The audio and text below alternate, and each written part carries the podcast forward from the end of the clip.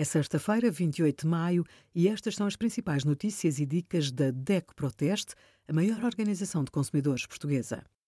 Hoje, em DECO.proteste.pt, sugerimos os melhores vinhos rosé a partir de 2 euros, a entrevista à radialista Ana Galvão e a parceria do cartão DECO Mais com o portal Life Cooler, que oferece aos subscritores do Guia de Vinhos 10% de desconto em restaurantes, enoturismo, workshops e vinhos.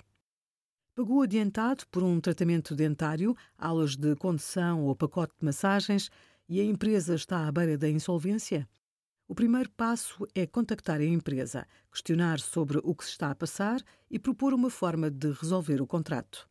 Se tem um débito direto agendado, cancele-o de imediato. Informe-se se a empresa recorreu ao processo especial de revitalização através do site do Sítios e reclame. Em regra, não tem custos nem precisa de advogado. Se não há acordo e a empresa não consegue cumprir as obrigações, segue-se a insolvência.